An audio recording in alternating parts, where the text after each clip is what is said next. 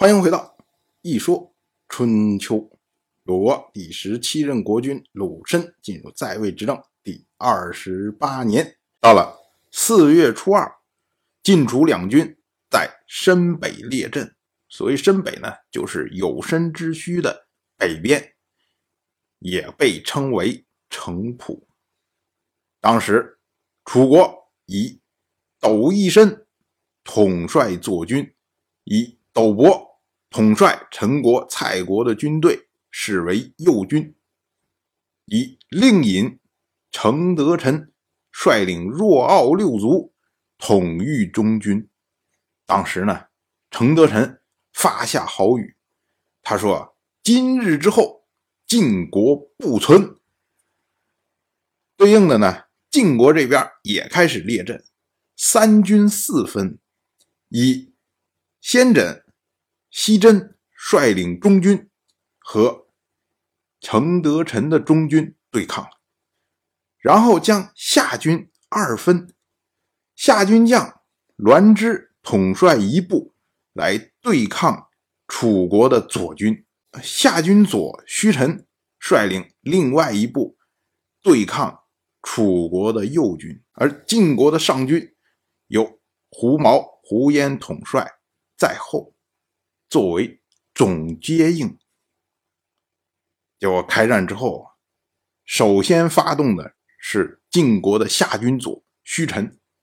虚臣呢，他用虎皮蒙在战马之上，然后一马当先进犯陈国和蔡国的军队。可是陈国、蔡国两军一看，哇，这是什么情况啊？这怎么驾着老虎来了？两军立马撒腿就跑啊！于是。楚国的右军崩溃。当时呢，胡毛作为总接应，马上设置了两支前锋，以阻挡溃散的楚军，防止他们扰乱自己这边的阵型。再说另一边，栾枝，因为他所率领的只是晋国夏军的一部分人马，本来人就少，面对楚国左军的时候呢，他就装作很害怕，然后呢，他命令战车拖着柴草。假装逃跑，楚国的左军一看，哎，想跑那可不行。于是呢，左军就在栾枝后面追击。这个时候，晋国的大夫先轸和西真率领晋国的中军，做出了一个让人意想不到的举动，就是率领中军全员向右转，拦腰攻击楚国的左军。我们之前反复强调过。车站最大的缺点就是转向不易。当楚国的左军受到晋国中军侧面进攻的时候，他很难做出反击，所以呢，晋国的中军就会对他有非常大的优势。但是我们要注意的是，晋国的中军他所对的是楚国的中军，如果在晋国中军向右转的时候，楚国中军向他发起进攻，那么晋国的中军有可能因此崩溃。所以这个行为啊，在表面上看起来是一个非常危险的动作，但是我们要注意，这就是为什么晋国要将上军独立出来，设置为总接应的原因。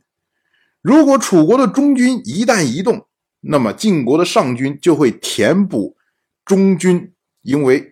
转向之后所造成的空当，然后和楚国的中军对抗，所以这个是早前就有防备的。那么对于程德臣来说，程德臣看到这样的场景，一方面呢，他觉得你这是不按牌理出牌，你随便乱来；另外一方面呢，他看到了后面有可能是有后招，所以楚国的中军没有动，结果等于是。晋国的中军拦腰攻击楚国的左军，然后栾枝假装逃跑返回来攻击楚国的左军。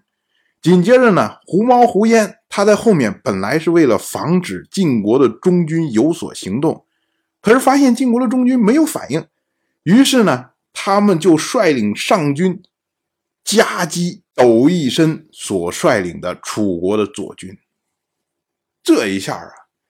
等于是五支部队同时夹攻左军，当即楚国的左军崩溃。程德臣一看，这上来还没怎么打，右军崩溃，左军崩溃，所以呢，为了保持实力，程德臣下令收兵，不战而退。但是也因此保留了楚国的主力。当然，我就这么一说，您就那么一听。感谢您的耐心陪伴。如果您对《一说春秋》这个节目感兴趣的话，请在微信中搜索公众号“一说春秋”，关注我。您不仅能得到《一说春秋》文字版的推送，还可以直接和我互动交流。我在那里等待您的真知灼见。